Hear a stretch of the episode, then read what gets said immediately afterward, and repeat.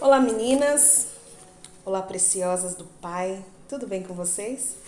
Me chamo Simone Soares, estamos hoje dando início à leitura do livro da Talita Pereira. Deixe-me apresentar você. Descubra sua verdadeira identidade, da editora Vida. Capítulo número 1: Identidade. Comece hoje a se conhecer. Em um mundo de mentiras contadas repetidas vezes, a ponto de se tornarem verdades aos olhos humanos, encare este livro como uma apresentação real de você mesma. Creio que Deus está levantando uma geração de mulheres que receberam uma revelação poderosamente simples sobre a sua identidade. A partir do momento em que as escamas caírem de seus olhos e sua visão for aberta, ninguém mais pode segurar você, minha amiga. Saiba quem você é. Quando Mefimosete, Mefibosete, filho de Jonatas e neto de Saul, compareceu diante de Davi, prostrou-se rosto em terra. Mefibosete? perguntou Davi. Ele respondeu: Sim, sou teu servo. Não tenha medo, disse-lhe Davi, pois é certo que eu o tratarei com bondade, por causa de minha amizade com Jonatas, seu pai. Vou devolver-lhe todas as terras que pertenciam ao seu avô Saul, e você comerá sempre à minha mesa. Mefibosete prostrou-se e disse: Quem é o teu servo para que te preocupes com um cão morto como eu? Segundo Samuel, capítulo 9, versículos de 6 a 8. A Bíblia nos fala sobre a história de Mefibosete, neto do rei Saul e filho de Jonatas.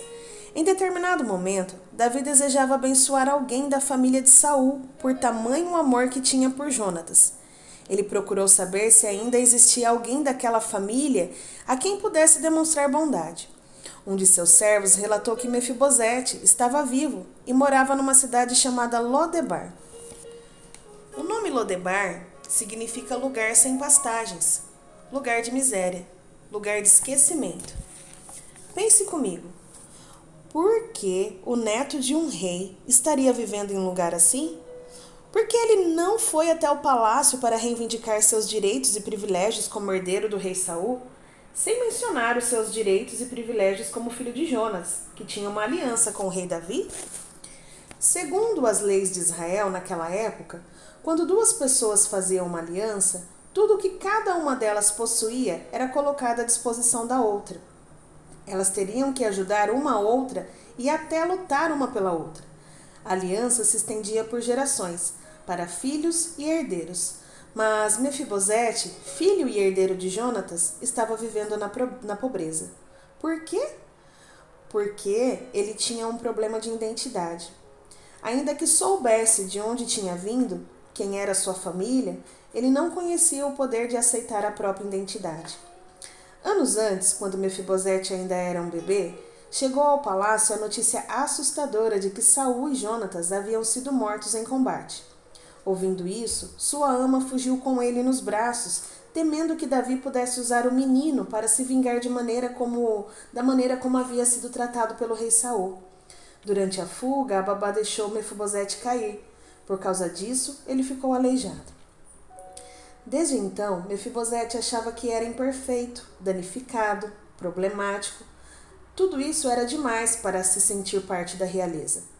Ele pensava que nunca seria aceito por causa de sua imperfeição. Muitas vezes nós nos sentimos assim. Acreditamos que não seremos aceitos apenas por quem somos, com nossas características e todos os defeitos que fazem parte da nossa vida. Gostaríamos que o contrato de sermos nós mesmas incluísse apenas as qualidades, assim seríamos aceitáveis. Afinal, como alguém tão imperfeito pode fazer parte da realeza de um Deus perfeito? Pensamos. Mas o que eu quero que você entenda é que nenhum defeito é capaz de mudar o sangue real que corre em suas veias. É hereditário. Assim que você nasce, recebe na hora. Sua autoimagem tem o poder de determinar o seu destino. A maneira como você se enxerga é essencial para definir o caminho que será trilhado. Quando Davi mandou chamar Mefibosete, esse se prostrou diante do rei e demonstrou medo.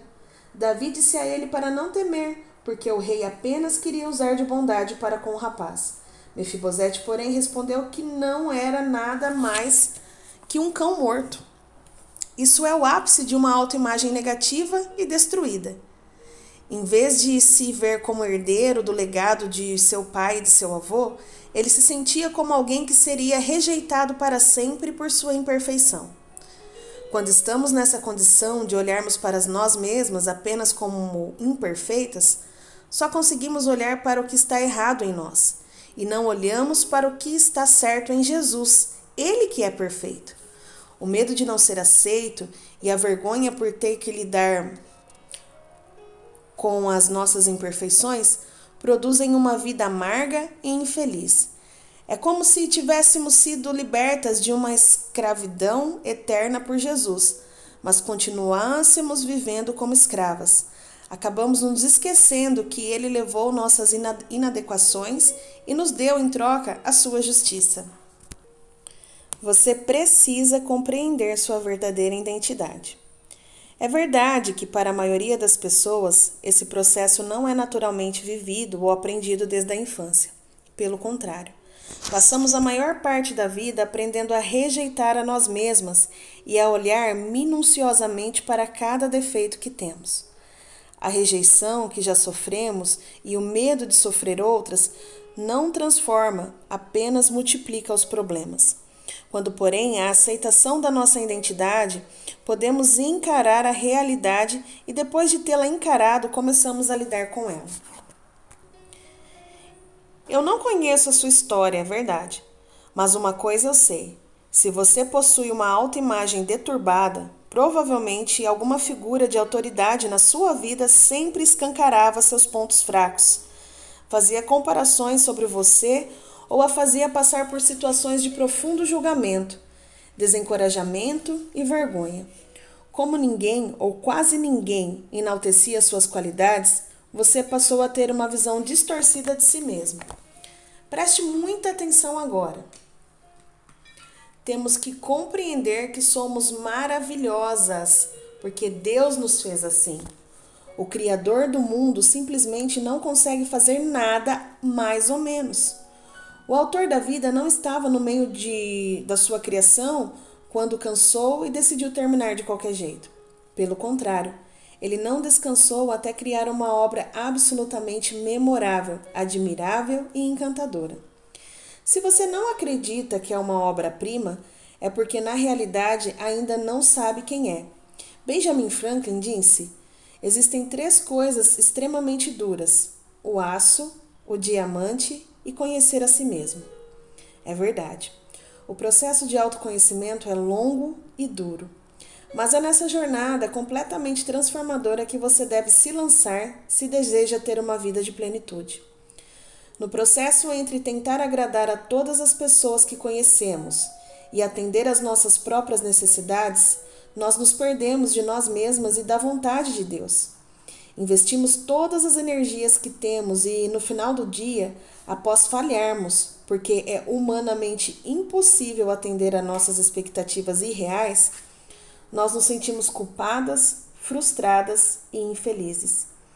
Este é o tempo para o autoconhecimento. Este é o tempo da transformação. Então, gostaria que você refletisse sobre algumas coisas. Para quem você está vivendo?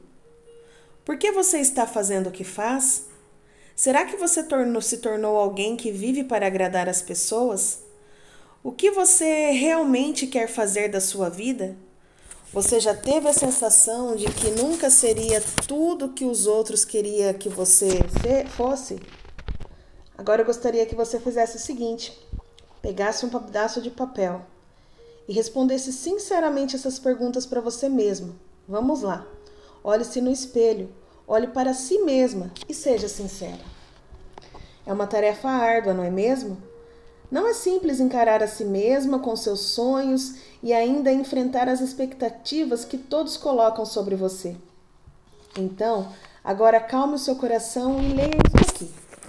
Ainda bem que você não vai conseguir ser quem todo mundo quer que você seja, porque você não nasceu para ser quem os outros querem.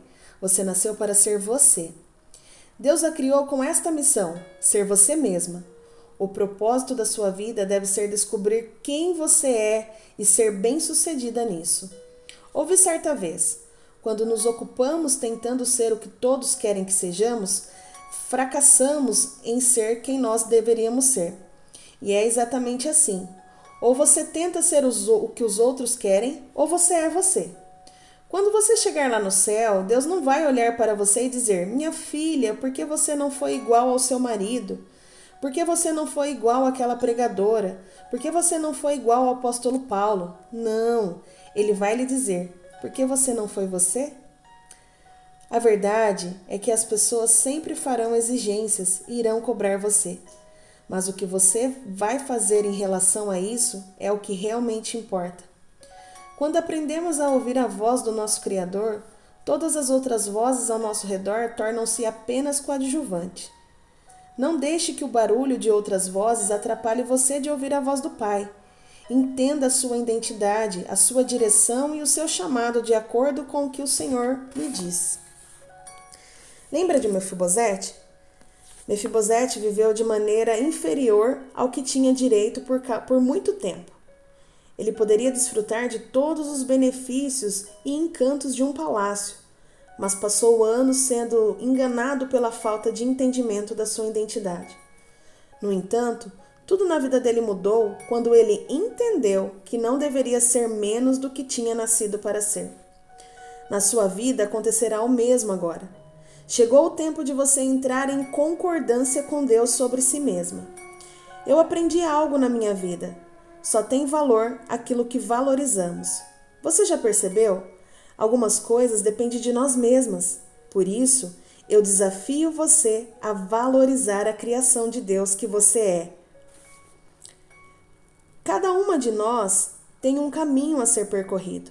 Calma, você não chegou ao nível máximo de perfeição que almeja. Mas posso dizer uma coisa? Você não precisa ser perfeita, você precisa ser você. Mais à frente, vamos falar especificamente sobre o filtro irreal da perfeição. Mas desde já, peço que você tire de si mesma o fardo de perfeição que carrega. Essa tentativa diária e frustrada de ter que ser perfeita. O inimigo sempre irá lançar setas em sua mente como: ah, ainda falta tanto tempo para você conseguir, para você acertar. Você nunca vai ser perfeita. Você nunca vai ser quem Deus criou você para, você para ser. A partir de agora, não precisa mais ficar presa a uma sensação constante de fracasso, de que não está fazendo o suficiente ou de que precisa se esforçar mais. Entenda que todas as pessoas ao seu redor também estão lutando para crescer, romper e ser melhores a cada dia.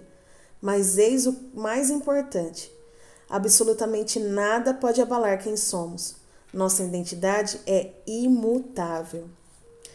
A maior parte das pessoas, principalmente do sexo feminino, se sente mal acerca de si mesma.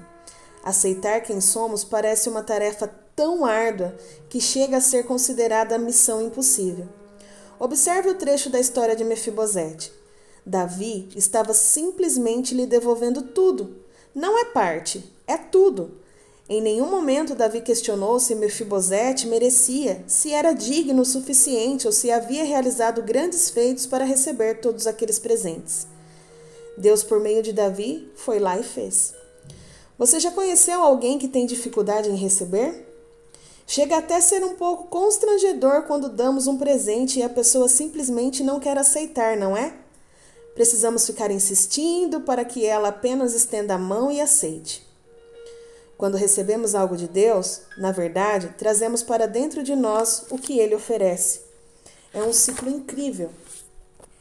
A partir do momento em que recebemos o amor dele, podemos começar a compartilhar este amor de volta para Deus e para as outras pessoas. Deus tem derramado sobre nós o seu amor. Ele tem sido generoso em nos presentear. O que estamos fazendo com os presentes que o Senhor tem nos dado? Estamos rejeitando-os por achar que não temos valor para sermos amadas, aceitas, cuidadas? Talvez o problema seja que, até hoje, você apenas acreditou no amor de Deus, mas nunca de fato recebeu e automaticamente não recebeu sua identidade em Cristo. Entre todas as pessoas que conhecem você, Ninguém tem a capacidade de sondar seu coração e sua alma como Deus. Ele sim sabe tudo ao nosso respeito. Ele conhece cada fio nosso do cabelo, cada pensamento que passa pelo nosso cérebro, cada emoção que toma o nosso coração. O grande problema que faz com que rejeitamos o presente da identidade é que nós nos definimos de acordo com o que fazemos, não com o que somos. Pare agora um momento. Vou lhe dar um tempo. Quero que você escreva e se expresse é, sobre o que você faz. Depois de ter feito isso, eu quero te lançar um desafio. Muito além do que você faz, quero que você escreva quem você é. A segunda tarefa é muito mais difícil, não acha? Somos muito mais do que ações, sejam erros ou acertos. Mas ficamos espremendo quem somos dentro dessa caixa, que eu vou apelidar de caixa do desempenho. A verdade é que essa caixa é uma caixa muito pequena. Deus não a fez para caber nela. Contudo, você se espreme até entrar totalmente, limitada e definida pelo que faz, não por quem você é em Jesus. Por exemplo, se você tem um problema específico com a mentira, talvez chegue a dizer: sou mentirosa. A partir desse momento, você usou a sua fé contra si mesmo. As tentações não definem você. Os erros não definem você. As quedas não definem você, porque Jesus Cristo já definiu você. Você não é os seus erros. Amo a ideia de que somos definidas pelas virtudes que abraçamos e pelo que Deus diz a nosso respeito. Legalismo tem tudo a ver com fazer. O relacionamento com Jesus é sobre ser. Você já é todas as coisas que Deus falou. A identidade já é sua, mas você precisa aceitá-la. Enquanto isso não acontecer, infelizmente você vai passar a vida inteira tendo direito ao palácio, mas vivendo como escrava. Continua. Então, Mefibosete foi morar em Jerusalém, pois passou a comer sempre à mesa do rei, e era aleijado dos pés. Segundo Samuel, capítulo 9, versículo 13. Uau! Que final incrível! Quando Mefibosete compreendeu sua identidade e decidiu aceitá-la, tudo mudou. Podemos comparar a deficiência física de Mefibosete com nossas próprias fraquezas. Não somos perfeitas. Temos fraquezas, talvez diárias, mas saiba que podemos ter comunhão e comer com o nosso Rei Jesus, apesar dessas falhas. Ainda temos uma aliança com Deus, selada e ratificada pelo sangue de Jesus Cristo. E mais, podemos celebrar essa revelação. Ele nos aceita e nos ama. Já é motivo suficiente, não é? Oferecemos a Deus o que temos e recebemos dele o que ele tem. E ele? Ah, ele toma todos os nossos pecados, falhas, fraquezas e fracasso para si e nos dá a capacitação, a justiça e a força que são dele. Ele toma nossa pobreza e nos dá as suas riquezas. Ele toma as nossas doenças e nos dá a sua cura. Ele toma o nosso passado caótico e cheio de fracasso. E em seu lugar nos dá a esperança de um futuro brilhante. Você pode sentar à mesa do Pai e celebrar sua identidade com Ele. Algo poderoso acontece quando saímos da zona de conforto. A zona de conforto de Mefibosete era Lodebar. Lá ninguém sabia quem ele era Assim, ele podia ficar na cadeira de balanço repetindo para si mesmo: Ah, coitadinho de mim! Ninguém me ama, ninguém me quer. Como sou injustiçado! Ó céus, ó vida! Ele se rejeitava antes mesmo de o rei rejeitá-lo. Celebrar quem você é é ter confiança na sua identidade e cumprir o seu propósito na terra. Comece a ver as coisas na perspectiva de Deus, não na sua. Jesus vê as coisas de modo diferente porque enxerga o fim desde o começo. Ouvi uma história certa vez sobre um carregador de água na Índia, que tinha dois potes grandes pendurados em cada extremidade de uma vara que ele posicionava por trás do pescoço na nuca. Um dos potes era perfeito e sempre se mantinha cheio de água até o final da longa caminhada, da fonte até a casa do seu senhor. O outro pote tinha uma rachadura, e quando chegava ao destino, estava com água apenas até a metade. Todos os dias, durante dois anos, o carregador indiano entregava apenas um pote e meio de água para a casa do seu senhor. É claro que o pote perfeito sentia orgulho de suas realizações. Afinal, era perfeito em realizar o seu propósito. Já o pequeno pote rachado envergonhava-se de suas imperfeições e sentia-se infeliz por só poder realizar a metade do que havia sido destinado a fazer. Depois de dois anos considerados como fracasso para o pote imperfeito, ele falou com o carregador de água. Sinto vergonha de mim mesmo e quero lhe pedir perdão. Por quê? Do que você sente vergonha? perguntou o carregador de água. Bem, durante esses dois últimos anos, só fui capaz de entregar a metade da água todos os dias, porque essa rachadura no meu lado deixa a água vazar durante todo o caminho da, de volta até a casa do mestre. Por causa das minhas falhas, você precisa fazer todo esse trabalho sem receber o valor total pelos seus esforços, disse o pote. O carregador de água sentiu pena do velho pote rachado e, em sua compaixão, disse: Quando voltarmos para a casa do mestre, quero que você observe as lindas flores ao longo do caminho. Realmente, à medida que eles subiam a colina, o velho pote rachado percebeu as vela, ve, belas flores selvagens ao lado do caminho. Mas no final da trilha, ele ainda se sentia mal, porque metade tinha vazado novamente. Então o carregador de água disse ao pote: Você percebeu que só havia flores do seu lado no caminho? Isso aconteceu porque eu sempre soube da sua imperfeição e tirei vantagem disso, plantando semente de flores do seu lado do caminho. Todos os dias, enquanto caminhávamos de volta da fonte, você regava as sementes, e durante dois anos eu colhi essas belas flores para decorar a mesa do meu mestre. Se você não soubesse, se você não fosse exatamente como é, ele não teria tido a beleza para enfeitar a casa. Assim como aquele pote rachado, você também pode realizar coisas maravilhosas e celebrar a si mesma. Celebre sua identidade e quem nasceu para ser, porque com certeza o seu Criador e maior encorajador já a celebra todos os dias.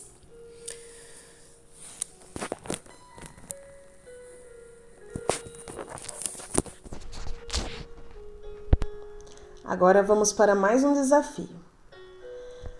Ao invés de escrever em papéis picados, seria interessante você pegar um caderno ao longo desse livro, que teremos várias tarefas para fazer.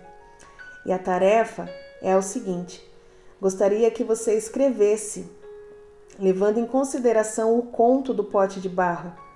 Analise as flores no seu caminho, escreva sobre as flores que vêm sendo regadas com as suas rachaduras. Amanhã voltamos com o capítulo número 2.